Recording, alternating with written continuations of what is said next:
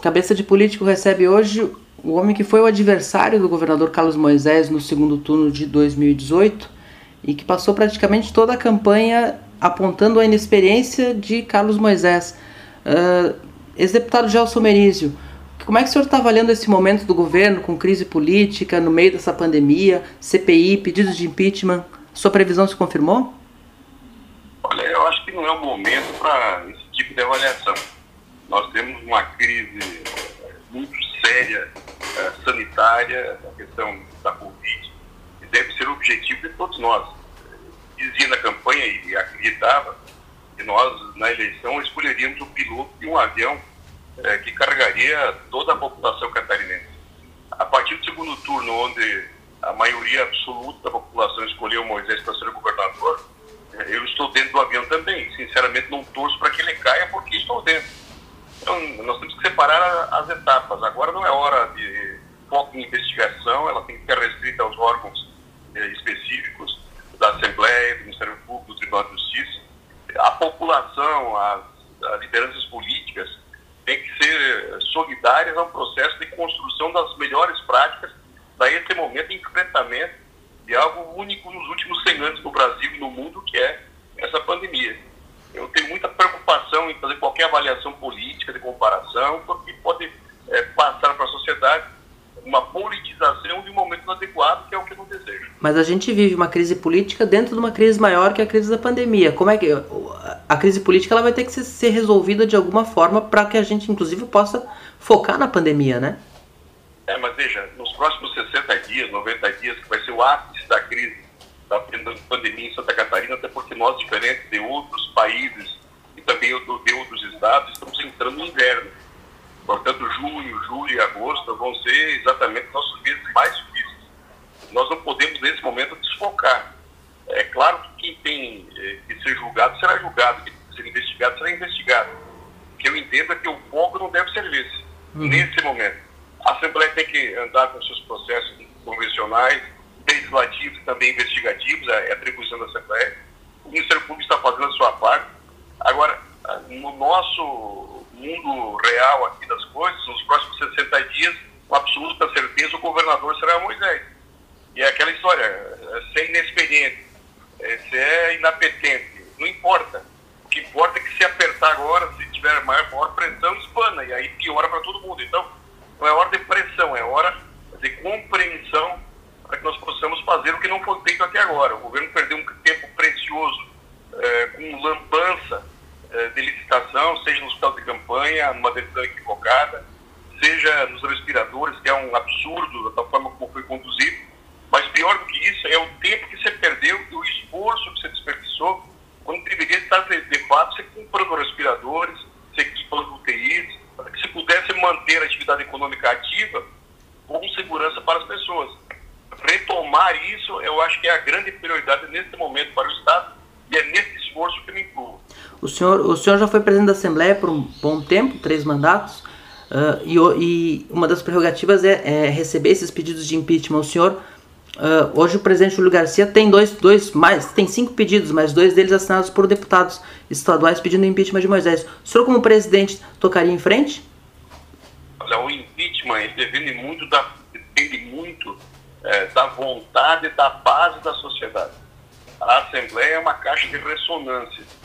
Se tiver um clima é, propício ao impeachment nas pessoas de indignação com relação ao governo existente, seja ele estadual ou federal, a Assembleia, se ela quiser segurar, ela é atropelada. Se é, não existir esse clima e ela quiser empurrar, atravessa e também não anda. Então, nós temos que respeitar o tempo da sociedade permitir que as coisas aconteçam. Eu não, não vejo que hoje tenha clima para impeachment. Agora, daqui 15 dias, 30 dias, 60 dias, depende de como é que vai fermentar isso na base da sociedade de fatos que são graves. Uma pandemia, você ter dúvida uh, absolutamente procedente da lisura na compra de respiradores é algo inaceitável. Ah, mas o governador participou diretamente ou não? A vice está envolvida ou não? Bom, isso é o tempo que vai dizer e não é agora é, volto a, a, reforçar. Eu acho que nós temos que ter a capacidade e a maturidade de separarmos as estações. Nós temos cidades que estão colapsando no seu sistema de saúde. Concórdia tem 16 leitos de UTI, 15 estão ocupados com a Covid. É, logo, logo colapsar, vai colapsar a Concórdia. Aí depois vem Chapecó, vem Florianópolis, vem São José, vem... Qual é, o, qual é a, as medidas que estão sendo tomadas eficazes, efetivas por parte do governo? Eu não vejo. É só resposta a, a resposta à crise política, mas nada de prática daquilo que é importante. Novos leitos de UTI, é, segurança para a população, informação é, afinada com os prefeitos. Não pode um prefeito falar uma coisa e o governador falar outra, o governo falar outra. Esse é o grande equívoco que deixa a pessoa insegura, incerta do que vai fazer. Essa deve ser a nossa prioridade nesse momento e é sobre isso que eu quero, é, se puder ser útil, pelo menos não criando mais pressão do que já existe. O, senhor chegou a escrever um artigo no início, da, no início das medidas, no início da, da, das medidas contra o coronavírus, apoiando o governador Moisés. É, em seguida, ele procedeu a algumas restrições. Como é que o senhor avalia a condução da pandemia, do, do, do combate ao coronavírus aqui no Estado? Acho que o governo começou muito bem, tomou todas as medidas necessárias, por isso achei que era prudente naquele momento ser solidário às ações que foram tomadas. Uh, na primeira reação normal de alguns segmentos da sociedade também fui solidário ao governo. Agora, depois eles erraram muito. Porque o que, que pressupõe a quarentena? Tempo para que se façam as ações necessárias no aumento de leitos de UTI, no aparato da saúde eh, ambulatorial, para que as pessoas tenham segurança e possa haver uma curva que seja suportável para o sistema de saúde. Ora, o governo não fez nenhuma ação, nenhum leito de UTI a mais, nenhum respirador comprado que fosse entregue. Agora, chegaram estão aí avaliados se podem ou não ser usados. Inventou um hospital de campanha ridículo, absolutamente inexplicável, que nós temos um sistema hospitalar regionalizado, com leitos ociosos, que precisam apenas ser equipados com um custo muito menor, e não fez nenhuma dessas ações. Em paralelo, reativou as aberturas eh, das cidades comerciais, eh, sem ter um critério claro. Isso deixa todo mundo tonto. Quem tem preocupação é, com a Covid e com a sua a, a contaminação fica contra as medidas.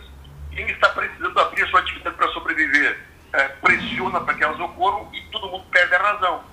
O que, que nós temos que ter? Precisamos ter, a partir de agora, uma comunicação clara, mostrando em cidade por cidade quantos leitos de UTI existem, quantos estão ocupados, qual é a capacidade de resposta, para que as pessoas possam saber que se o comércio está aberto, com todas as cautelas necessárias, ele pode ficar até o limite de colapsar o sistema. Se as pessoas forem bem informadas e entenderem isso, elas serão sócias de uma decisão. Hoje o governo está absolutamente isolado, dissociado dos prefeitos. Eu recentemente conversei com o prefeito de Florianópolis. É, em, nós estamos em maio. O governador não conversou nenhuma vez com o prefeito da capital nesses cinco, seis meses. Isso é inadmissível. Ele não foi nenhuma vez a São Miguel do Oeste, não foi nenhuma vez a Videira. É, tem que sentir o que as pessoas pensam, como é que está a, a, o aparato de, de, saúde em cada uma das regiões para que nós possamos corrigir. E não falo isso como uma crítica, porque ela não resolve e não ajuda. Nós temos que usar isso como um modelo que nos possa. É, se eu pudesse, e não posso, mas se pudesse dar um conselho para o governador, aliás, nem vou dar um conselho, o que eu faria se estivesse no lugar dele caso fosse governador eu transferia a minha casa para dentro da Secretaria da Saúde. Ficaria 20 horas por dia trabalhando em cima daquilo que é a única prioridade do Estado nesse momento. Eu tenho certeza que se isso acontecesse, esses desmandos, esses desvios de conduta éticos, é, de competência, não teriam acontecido. Agora, o governo é um governo preguiçoso, que trabalha pouco, que não tem é, uma, uma, uma, uma conduta clara é, de controle nos, nos, nos, órgãos, especialmente ligados à pandemia e às legibilidades. As alçadas não existem. Nós temos uma controladoria que vem dizer depois de 60 dias que não foi informado dos fatos. Informado dos fatos é para auditoria, não é para controladoria. A controladoria tem que trabalhar no curso do processo. Então, tudo isso passa para a sociedade um sentimento muito ruim e nós temos que estancar. Se é com impeachment ou sem impeachment, vamos ver lá na frente. Agora, é fazermos lei de em Concórdia, é fazermos lei de em Chapecó, é a, a darmos ao prefeito de Florianópolis as condições para que continue fazendo o bom trabalho que está fazendo, é tratarmos lá do sul do estado, que tem agora um segmento muito forte, está perdendo o controle é, na contaminação, é construirmos um integração da sociedade de uma forma majoritária esteja afinada num caminho único. Hoje é um louco atirando para cada lado, não tem como dar certo. uma das coisas que marca o, combate à pandemia no Brasil todo, não só em Santa Catarina, é a contraposição entre as posições dos governadores, com mais restrições, e do presidente Jair Bolsonaro, que defende uh, uma, uma, defesa maior da economia. Como é que o senhor vê a posição do presidente Bolsonaro nessa condição toda? Olha, eu, gostava muito da postura do Mandetta, é, porque ele falava com transparência e clareza o que está acontecendo. Eu acho que nem o governador, nem o presidente da República, nem o prefeito tem o direito de fazer julgamentos, porque ninguém sabe o que é o certo e o que é errado em algo que é novo nos últimos 100 anos. A nossa obrigação, enquanto agentes públicos, enquanto pessoas é, que lideram ou que têm uma influência sobre a sociedade, é dar a informação correta para as pessoas. Permitir que elas tomem as suas decisões. O grande equívoco do governo federal e também do governo estadual, como as prefeituras, por consequência do governo federal com os estados, é não ter diálogo, é não ter informação clara, é não ter os números transparentes, de forma que permita ao cidadão entender o que é certo. O Paraná, eu vi uma experiência recentemente, uma família é, que eu conheço, olha, nós temos diariamente informação de quantos leitos de tem na região e diariamente nós sabemos, quando der 70%, nós trancamos em casa. Nem precisa orientação do prefeito e do governador, mas eles confiam na informação. Agora, quando o prefeito fala uma coisa, o governador fala outra, o presidente fala outra, o que, que nós vamos imaginar que uma, uma dona de casa aqui do, do bairro da agronômica vai fazer, da Curubi, ela fica perdida e aí vai naquele no sofrimento mais, mais próximo. Ou é, é da pressão do seu salário, ou é da pressão é, do, da, sua família, ou é, é, do encaminhamento que os órgãos públicos dão. Então, é, é, realinhar isso, melhorar a comunicação, deixar os processos transparentes, é, termos solidariedade no momento de dificuldade, eu acho que é um grande caminho e é, na minha visão, também um grande erro que é cometido pelo governo não ter informação transparente, correta e foco. É, por isso perdeu a mão. O, o governador Moisés aqui ele tentou construir uma base de apoio na Assembleia sem distribuir cargos. E na campanha o senhor prometeu coisa parecida, porque o senhor dizia que ia reduzir o número de comissionados de cerca de mil que existia na época para 200, reduzindo muito essa, essa margem. Qual é a fórmula para ter uma base de governo sem entregar cargos? Olha, vamos, vamos, vamos ser claros. Não é que dizia, eu iria reduzir para 200 cargos comissionados, não seriam 200, 200. Porque entendia claramente que o modelo não pode ser híbrido, porque a pressão vem dos dois lados. Eu, eu gostaria de fazer um processo onde o servidor efetivo fosse valorizado e que nós tivéssemos 200 é, comissionados para ter uma integração e uma visão da sociedade sobre esse processo. Com o governo atual, tem 659 cargos comissionados. De fora do quadro, mais, mais 900 que são do quadro, do, do quadro efetivo.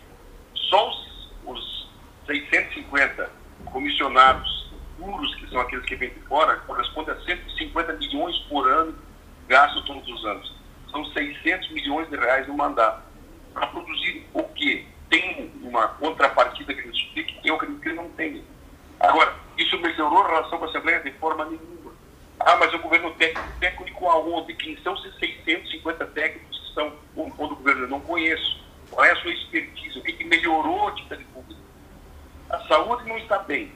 A educação não tem nenhum fato novo que melhore a qualidade do ensino, que melhore o, o, a resposta dos professores. A segurança pública vive um, um cenário gravita no âmbito nacional. A agricultura ninguém mais fala. Onde é que está a ação efetiva do governo em recuperação de rodovias, em novos planos de investimento, em ampliação da malha rodoviária? O que, que mudou? Que forma foi investido? Onde é que estão os técnicos para tratar disso? Qual é o plano para os próximos quatro anos? Então, na, na concepção que eu tenho, esse modelo híbrido é um fracasso, que infelizmente tem que ser levado até a próxima eleição. Eu não gosto de, de, de atalho, eu acho que isso é muito ruim para o Estado.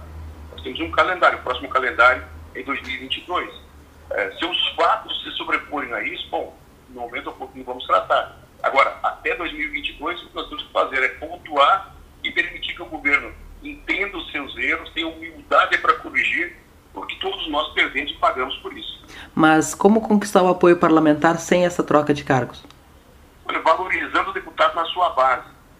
Se só esses 150 milhões que o governo gasta é, com, com, com, comissionados, na minha proposta seriam gastos 50, 100 milhões a mais. 400 milhões em quatro anos, isso faz uma gama de investimento na base dos parlamentares, valorizando a sua atividade e traz junto uma base sólida com interesse público real e efetivo. Assim que eu diria, e assim que eu imagino ser tratado. Agora, para isso acontecer, o governador tem que tratar direto com o deputado. Não pode ser por intermediário nem por secretário de primeiro, segundo, terceiro escalão. Tem essa disposição de respeito ao parlamentar, é, na essência, um representante da sociedade. É que se desvalorizou muito essa função e parece que o deputado é um problema ou então um achacador do executivo. Não é. O deputado é um representante, uma parcela da sociedade e escolhido para representar, que tem toda a necessidade também, a justificativa para ter ações que façam valer o seu mandato. É, potencializar e criar as condições para isso não diminui o governo, ao contrário, é um que engrandece porque as ações pulverizadas do Estado também seriam ações do governo. Essa é a forma que eu acredito que seja transparente, clara e com resultado para a sociedade. Não é o toma lá da cá, não é o cargo, aliás, porque com 200 cargos não é como um, parlamentar indicar. O que, que seria a sua importância? Importância na ação é, prática lá na comunidade. Qual é a ação prática que o governo tem hoje na sociedade, na base? Nenhuma. Qual é a importância que o deputado tem hoje, seja de oposição ou de governo? Nenhuma. Então, ah, como é que você vai querer comprar alguma coisa no parlamentar? Ele não consegue levar, vamos, vamos imaginar aqueles que defendessem ou defendiam o governo. Ele não consegue levar uma ação para o governo, para a sua comunidade, ele não tem informação sobre o que o governo está fazendo, ele não consegue conversar com o governador. Então, para que, que ele existe? É muito mais fácil a oposição e é só pontuar os defeitos dos equipes, que aliás são muitos. O, o senhor disputou a eleição pelo, pelo PSD, que era o seu partido, e depois deixou o partido, foi cotado em algumas siglas, mas acabou escolhendo o PSDB. Como é que está a vida de Tucano? muita tranquilidade. Eu fui para o PSDB porque o ambiente era agradável, receptivo, não saí com nenhuma, uh, nenhum ranço, nenhuma mágoa com ninguém do PSDB, pelo contrário. Tenho uma relação muito boa com todos os prefeitos, vice-prefeitos, vereadores, estou respeitando muito as questões locais. E no PSDB não pedi nada, absolutamente nada para entrar, apenas entrei no partido para poder participar da eleição municipal, dar a minha contribuição e começar a construir um projeto nacional para 2022 que tenha um centro e uma lógica a ser buscada, mas é, sem nenhuma pré-condição e sem nenhuma uh, contrapartida pedida ou imaginada. Como é que o senhor está ajudando na reorganização do partido que saiu fragilizado da última eleição? A eleição municipal é a que constrói o partido. E o quadro e a expectativa estadual e a nacional elas são influentes na escolha dos próximos prefeitos e vereadores a minha participação é primeiro valorizando e respeitando as lideranças antigas do PSD, PSD a presidente Giovana, o deputado ex-governador Paulo Val, o ex-governador Pavan, o Marcos Vieira, que é o nosso líder na Assembleia, enfim, é, tem que respeitar quem já está no partido. Eu não, estou pedindo nada, não estou reivindicando nada, apenas uh, dando a minha contribuição com a pouca experiência que tive nesse processo de 15 anos como parlamentar, presidente da Assembleia e especialmente como candidato a governador, uma experiência muito rica no debate e na, na troca de experiência com a comunidade e com as pessoas. O senhor mudou o domicílio eleitoral para Joinville e o partido aí filiou o vereador Rodrigo Facchini, que era do MDB, e foi anunciado como pré-candidato a prefeito. É, é, é, é, o seu, é o seu nome em Joinville? Ali é um dos nomes. O partido está buscando construir uma aliança lá, por nomes quem quer ter uma aliança grande para ser construída um nome pode ser avaliado. Nós temos um processo de convenção em agosto e, acima de tudo, um processo de aliança que até lá vão ser desenrolados. É, a gente tiver a condição de agregar um projeto que seja vitorioso, ele vai ter o apoio do partido para ser com um candidato. Pode ser o Rodrigo Fatinho ou pode ser um outro, filiado ao PSDB de Joinville, é, no curso desse processo que está apenas iniciando agora. O cenário é, é, é uma candidatura de oposição ao atual, ao atual grupo que está no poder, do prefeito do Deller, que deve ter Fernando Krellen como candidato? Olha, o Udo é um homem honesto, correto. É, no entanto, na resposta como gestor público, ele não foi bem. Basta ver as avaliações de Joinville e a autoestima do joinvilense, que hoje não responde ao que é a maior cidade do Estado Uh, os bairros, a periferia de Joinville estão muito mal cuidados. Uh, a avaliação ela é extremamente negativa. E por isso mesmo ter uma opção a esse modelo que não deu certo é uma obrigação que nós temos. Agora, a decisão é sempre do eleitor, seja do Joinville, de qualquer cidade, nós temos que respeitar sempre. E essa opção pode ser o senhor? Não, em nenhuma hipótese. Eu não, não fui a Joinville com o intuito de disputar a eleição. Fui porque tive uma relação muito forte com a cidade na eleição para governador. Acredito que posso contribuir para que Joinville tenha uh, o respeito e a, e a, consideração que necessita como maior cidade do Estado. E, acima de tudo, que recupere a autoestima, porque ele é muito importante para Santa Catarina. Joinville sempre foi um exemplo para o Estado. Nos últimos anos, perdeu uh, essa autoestima, esse brilho uh, da maior e mais importante cidade de Santa Catarina. E humildade é o que eu posso ajudar a contribuir para que isso mude, mas nunca como candidato, não é a minha intenção e vou ser um cabo eleitoral daquele que puder fazer o projeto novo em Na eleição de 2018, o senhor acabou se antagonizando com o MDB, não só pela, por disputar a eleição contra o MDB, mas por, pela forma como foram construídas as alianças. O senhor já restabeleceu pontes com o MDB? O senhor tem interesse em fazer essa, essa reconstrução? A eleição que foi feita em 2018 é uma eleição muito clara uh, nos propósitos uma posição contrária ao PMDB é, por uma visão de continuidade. E acredito que tinha uh, um pouco de razão nisso, até porque eu fui para o segundo turno é, com o Moisés que não era esperado, que ficou fora da foi o PMDB. Agora, o processo que se construiu a partir de então é novo. Nós temos um governo federal batendo cabeça em suas ações, nós temos um governo do Estado está totalmente perdido na sua atitude e pensar no Santa Catarina e o Brasil para o futuro não predispõe nem portas fechadas nem muros construídos por ninguém. Eu respeito uh, o presidente Bolsonaro, para quem eu votei, mas que eu entendo que precisa corrigir algumas ações. É, eu não tenho nada pessoal contra a desvio do PMDB, é, nunca tive, é, até porque isso é o passado. E para o futuro nós temos que pensar em Santa Catarina, como é que nós contribuímos mais, seja nesse momento de pandemia, diminuindo as resistências, criando um espaço para que as coisas possam acontecer, acontecer rapidamente, ou para 2022, construir um cenário onde nós possamos retomar aquilo que vai ser uh, o pós-crise. Até porque a grande crise social do Estado não se dará em 2020, que nós estamos agora. Essa é a crise de saúde pública. 2021 nós teremos o rabo do cometa, que é uma crise econômica brutal, com o governo tendo uma grave crise de receita, onde há que ter unidade para que nós tenhamos um sofrimento para as pessoas, na saúde, na segurança pública, com os professores da educação, e também já pensando o futuro do Estado, porque nós perdemos a projeção do futuro, nós perdemos o orçamento, nós perdemos a expectativa. Isso é muito ruim para um Estado que sempre foi protagonista como o nosso. Bom, bom, deputado, obrigado pela conversa, pela participação na Cabeça de Político mais uma vez. Até a próxima. Obrigado.